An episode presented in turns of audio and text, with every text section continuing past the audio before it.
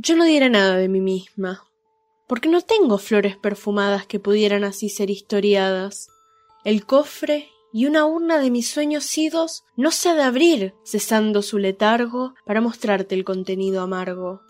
Todo lo haré buscando tu alegría, y seré para ti tan bondadosa como el perfume de la vieja rosa. La invitación, esta, sincera y noble, ¿quieres ser mi poeta, buen amigo, y solo tu dolor partir conmigo? Alfonsina Storni, la invitación amable. ¿Qué no se dijo sobre Alfonsina Storni? Desde diversos ámbitos quisieron inmortalizarla como lo que fue, una transgresora en todo el sentido de la palabra. Su nombre definió su destino. Alfonsina en árabe significa dispuesta a todo. Hablar de Storni implica hablar del mar, de sus obras, de las dificultades que debió atravesar como mujer y madre y, por supuesto, de su muerte, ese punto final que es un denominador común en el ciclo de la vida de todo ser humano. Sin embargo, es necesario convertir ese punto final en un punto seguido. La escritora no solo modificó el rumbo de la literatura, sino también las convenciones sociales de la época, volcándose al feminismo. En esta oportunidad no solo haremos un repaso sobre los hechos más importantes de su vida, sino que también analizaremos los puntos por los que creemos que Alfonsina dejó su huella en la arena marplatense. Bienvenidas y bienvenidos.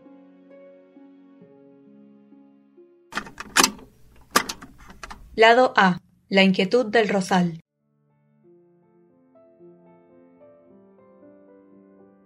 Alfonsina nació el 29 de mayo de 1892 en Capriasca, una aldea suiza, pero a los pocos años sus padres decidieron radicarse en San Juan. Era la tercera hija del matrimonio Storni. La infancia de la escritora fue desde un comienzo tormentosa. Alfonso, su padre, era alcohólico y Paulina, su madre, debió tomar las riendas de la familia ante la incertidumbre económica que atravesaban. Pese a las dificultades del momento, la niña, a diferencia de sus hermanos, comenzó a recibir educación escolar. La falta de atención sobre ella fue quizá el impulso definitivo para su carácter transgresor y rebelde. En sus primeros años de vida, la joven roba y simula para lograr sus objetivos. Josefina Delgado, en Alfonsina Storni, una biografía esencial, analiza el hurto de un libro que la niña deseaba y por el cual fue reprendida. El hecho, que podría considerarse una simple travesura infantil, representa según la autora el puntapié inicial de aquellos acontecimientos que la muestran a Alfonsina huérfana de toda protección. Ante su precaria situación económica, los Storni se establecen en Rosario y la adolescente se desvive para cumplir con sus obligaciones laborales. Alfonsina trabaja como costurera a domicilio y en un taller de gorras, pero eso no la limita a acercarse al mundo del teatro. Participa en La Pasión, obra de la compañía de Manuel Cordero. En 1906 fallece su padre y el hecho repercutirá en la forma de retratarlo a lo largo de su obra. Tres años después, Alfonsina se traslada a Coronda y allí comienza sus estudios en la Escuela Normal Mixta de Maestros Rurales. Con 17 años trabaja como celadora y docente, y publica sus primeras colaboraciones en Mundo Rosarino y Monos y Monadas. Al renunciar a su empleo, la joven Storni se dirigió a Buenos Aires en 1911, pero las dificultades no mermaron.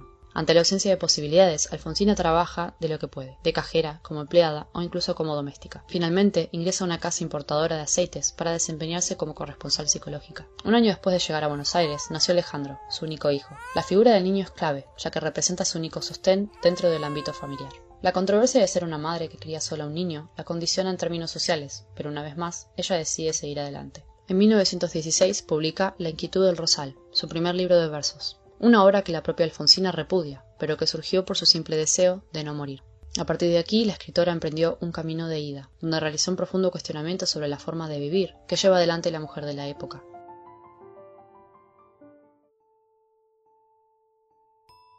El rosal, en su inquieto modo de florecer, va quemando la savia que alimenta su ser.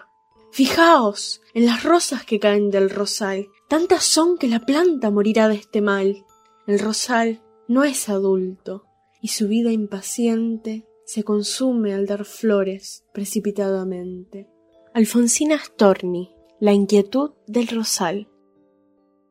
Hay diferentes formas de analizar la obra de Storni. Sin embargo, nosotros utilizaremos la propuesta por Etelvina Estrada de Terzaga en figura y significación de Alfonsina Storni. Terzaga divide la obra en dos partes bien definidas. La primera va de 1916 a 1920. Es considerada posmodernista y engloba La inquietud del rosal, El dulce daño de 1918, Irremediablemente de 1919 y Languidez de 1920. Durante estos años, Alfonsina es cruda, La influencia del contexto la lleva a expresarse de forma rebelde y cínica, y sus propios dilemas la limitan a la hora de realizar su búsqueda literaria. La segunda va desde 1934 a 1938 y es definida como vanguardista, por su transgresión y virtuosismo a la hora de transformar las estructuras narrativas. Durante esta etapa publica Mundo de Siete Pozos, de 1934, Mascarilla y Trébol y Antología Poética, de 1938. No somos expertos en literatura, pero recomendamos ver Claves de Lectora de Canal Encuentro, está en YouTube, para entender un poco más sobre el tema. Lo que sí podemos decir es que Alfonsina ya se había convertido en una figura trascendental del mundo literario, y admirada tanto por colegas como por el público en general. La transición entre esas etapas no es de menor importancia. En 1920 incursiona en el diario La Nación. Lo curioso es que firma sus columnas como Taolao, un seudónimo masculino,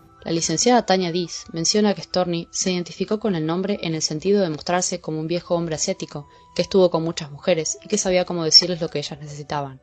A partir de 1921 frecuenta la peña del pintor Emilio Centurión y forma parte del grupo de intelectuales denominado Anaconda. Su amistad y cercanía con Horacio Quiroga será un hecho fundamental en su vida. No se debe olvidar que son pocos los que mantienen un vínculo sincero con la escritora.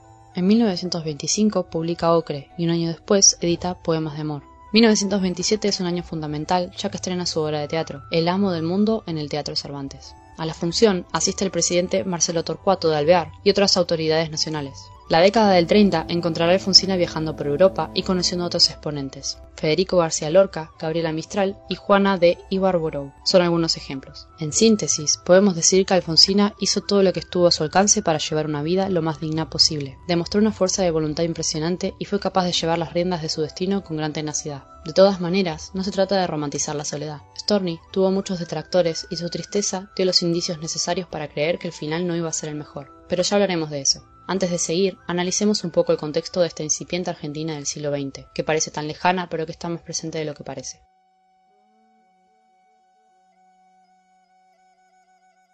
Huellas en la arena. Lado B. El balneario de las mujeres solas. Mujer soy del siglo XX. Paso el día recostada, mirando desde mi cuarto, cómo se mueve una rama. Se está quemando la Europa y estoy mirando sus llamas, con la misma indiferencia con que contemplo esa rama. Alfonsina Storni, siglo XX. El inicio del siglo XX encuentra a las mujeres en una situación compleja. La investigadora Marina Becerra menciona que la modernización liberal en la Argentina conllevó a la regulación estatal de la vida privada, definiendo la femineidad a partir de la maternidad. Con su incipiente participación en el espacio público como docentes, quedan definidas por el trinomio mujer-madre-maestra, lo cual es llamativo, ya que hasta el momento no tenían derechos civiles ni políticos, pero eran quienes se encargaban de producir ciudadanos. La injerencia del Estado implicaba no solo el control de su sexualidad, sino también de la fecundidad. El arte, por su parte, era un terreno que pertenecía únicamente a los hombres. En la literatura y otras áreas, la mirada recaía en el cuerpo femenino y la despojaba de su condición de persona, para volverla un objeto afín al deseo y la fantasía masculina. También hay que pensar que, en la creación de obras, la mujer tenía participación como musa, pero no tenía crédito alguno en su producción final. El hombre era quien tenía autoridad y cierta paternidad sobre lo producido. Ustedes se estarán preguntando, ¿y qué tiene que ver Alfonsina en todo esto? Rosario de Schwanson, en Triunfo el óvulo, analiza la fecundidad en términos artísticos. Basándose en algunos relatos de Delmira Agustini y Alfonsina Storni, llega a la conclusión que las escritoras buscaron, por medio de la palabra, combatir y desafiar la subjetividad que otros habían construido por ellas.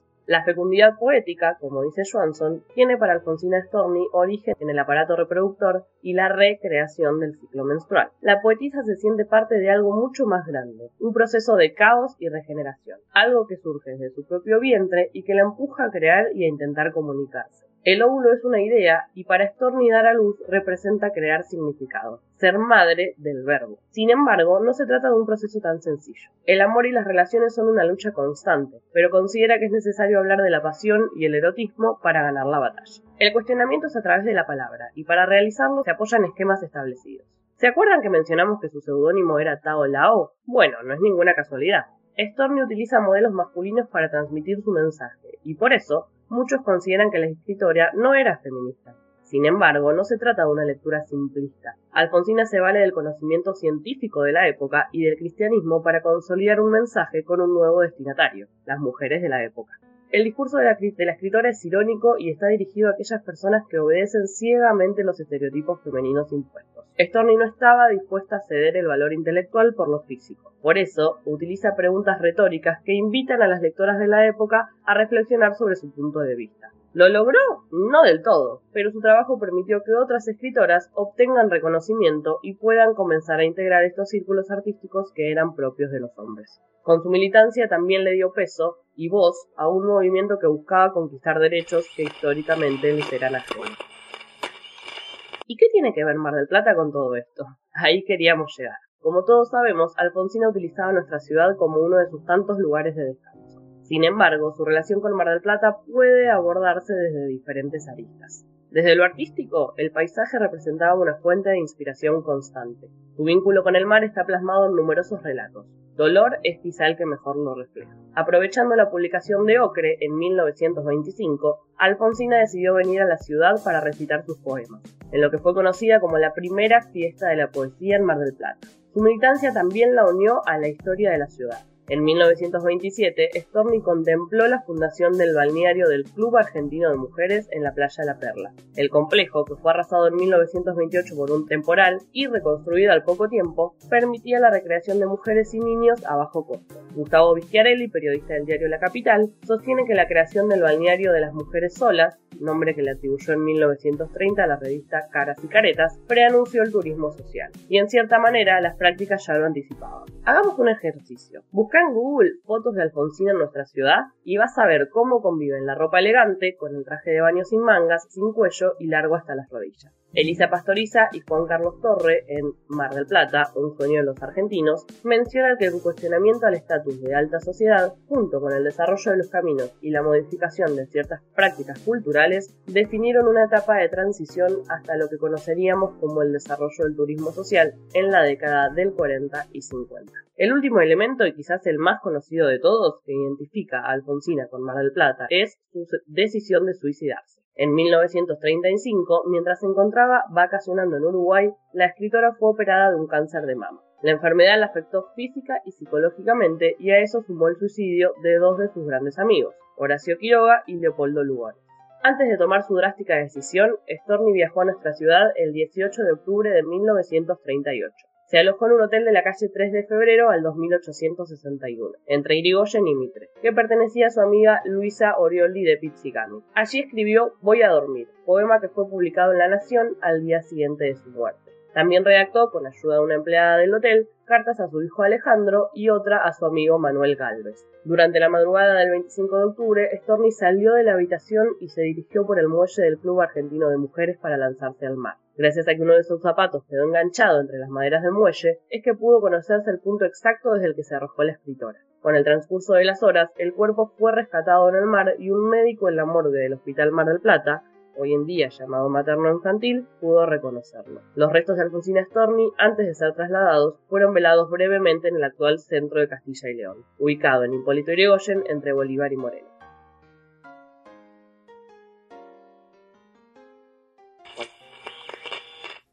Resumiendo, al analizar su vida y obra, indudablemente estamos en presencia de una de las figuras más importantes del siglo XX. Es interesante analizar cómo una persona que rompe fronteras y es aclamada por gran parte del público padecía de una profunda soledad. Sus amistades, mayormente masculinas, y su hijo Alejandro fueron los únicos cables a tierra con los que ella contaba para seguir adelante. Su rol de madre soltera le valió numerosas críticas y fue utilizado por sus detractores para cuestionar su valor como persona. Pasaron muchos años, pero pensemos un poco cómo es al día de hoy. ¿Cuántas amigas y amigos conoces que viven solos con su padre o madre? la dificultad de sostener un hogar, la ausencia por largas jornadas de trabajo, el estigma de no poder estar presente en momentos de necesidad. El prejuicio era enorme, y mucho más considerando las dificultades que existían en esos años. Por eso, el valor de Alfonsina es inmenso y de alguna manera representa a aquellas personas que dan todo por los suyos. Teniendo en cuenta también el episodio anterior, que, si no lo oíste aún, te invitamos a que lo hagas, así entendés de lo que hablamos,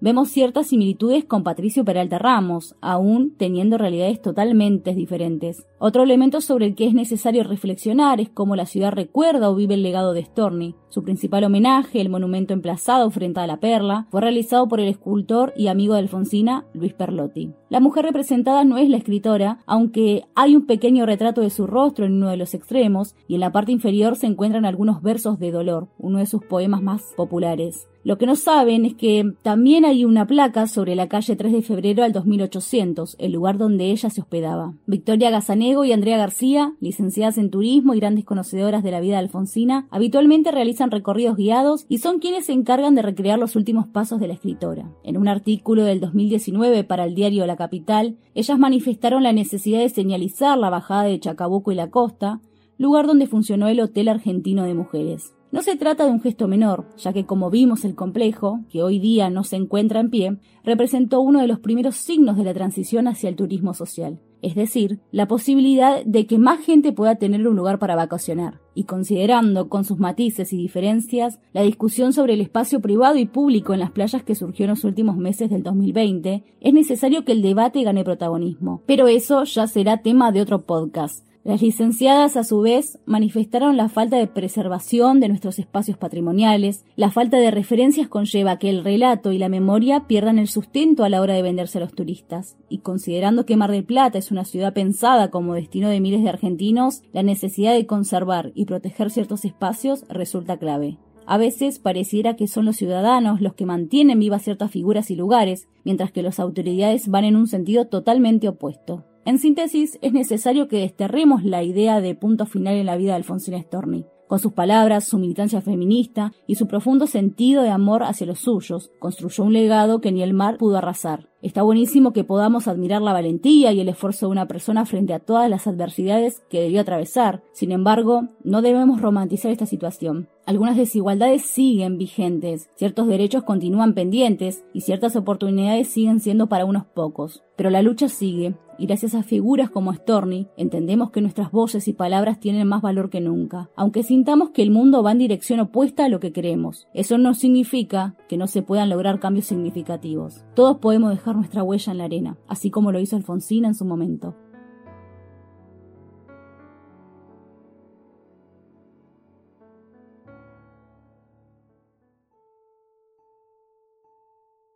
Tu vida es un gran río va caudalosamente, a su orilla, invisible, yo broto dulcemente. Soy esa flor, perdida entre juncos y achiras, que piadoso alimentas, pero acaso ni miras. Cuando creces, me arrastras, y me muero en tu seno, cuando secas, me muero, poco a poco, en el cieno, pero de nuevo vuelvo a brotar, dulcemente, cuando en los días bellos vas caudalosamente.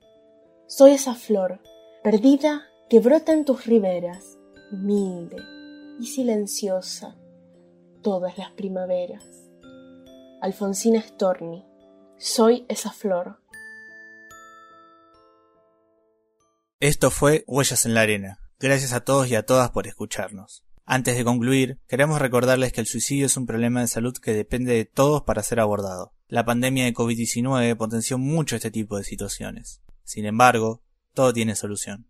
Si estás atravesando un mal momento o conoces a alguien que se encuentra en dicha situación, puedes comunicarte al 011 5275 1135 o a la línea 135. La página del Ministerio de Salud también presenta una serie de recomendaciones para saber cómo actuar. Contá con nosotros para lo que necesites. Entre todos podemos salir adelante. Este episodio está dedicado a aquellas familias afectadas por la pandemia. Recordemos que lo peor aún no pasó. Por eso, mientras esperamos la llegada de vacunas, continuemos cuidándonos. En esta oportunidad participaron del capítulo con sus maravillosas voces Licanes Nieder, Marilina García Loredo, Romina Martel, Candela Mastromarino, Candela Unsen y Almendra Ruiz. Recuerden que pueden seguirnos en Instagram como huellasmdq-podcast y si quieren realizar un aporte para bancar el proyecto tenemos un cafecito pueden encontrarnos como Huellas en la Arena. Agradecemos a Juliano y a Yamira por sus donaciones. Lo recaudado será utilizado para la segunda temporada. Sin más que decir, me despido. Mi nombre es Ezequiel y los espero para compartir el próximo episodio. Hasta luego.